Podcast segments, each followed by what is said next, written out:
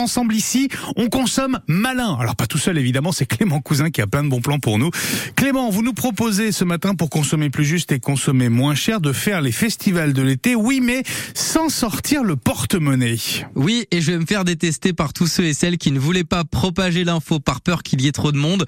À la fin de l'été, les 27 et 28 août, les motards et les amoureux de rock sont invités à vivre deux jours de folie à Saint-Épin pour le Mans Classic Festival. Et puis plus proche dans le temps. Et là, je crois que je vais en surprendre plus d'un. Amadou et Mariam seront en concert gratuitement ce dimanche 25 juin à Saint-Avertin au domaine de Cangé dans le cadre du Festival des Horizons.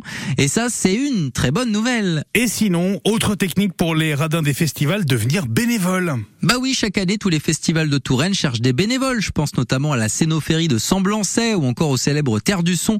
Cela peut sembler idiot comme idée, sauf que quand vous êtes bénévole de festival, vous avez plein d'avantages des concerts gratuits bien évidemment, un bon moyen aussi de créer du lien social et de découvrir l'envers du décor de ce monde fascinant du spectacle vivant. Et puis bon, souvent on a des bières gratuites, mais chut, je ne vous ai rien dit. Merci beaucoup Clément Cousin. 6h14, vous restez avec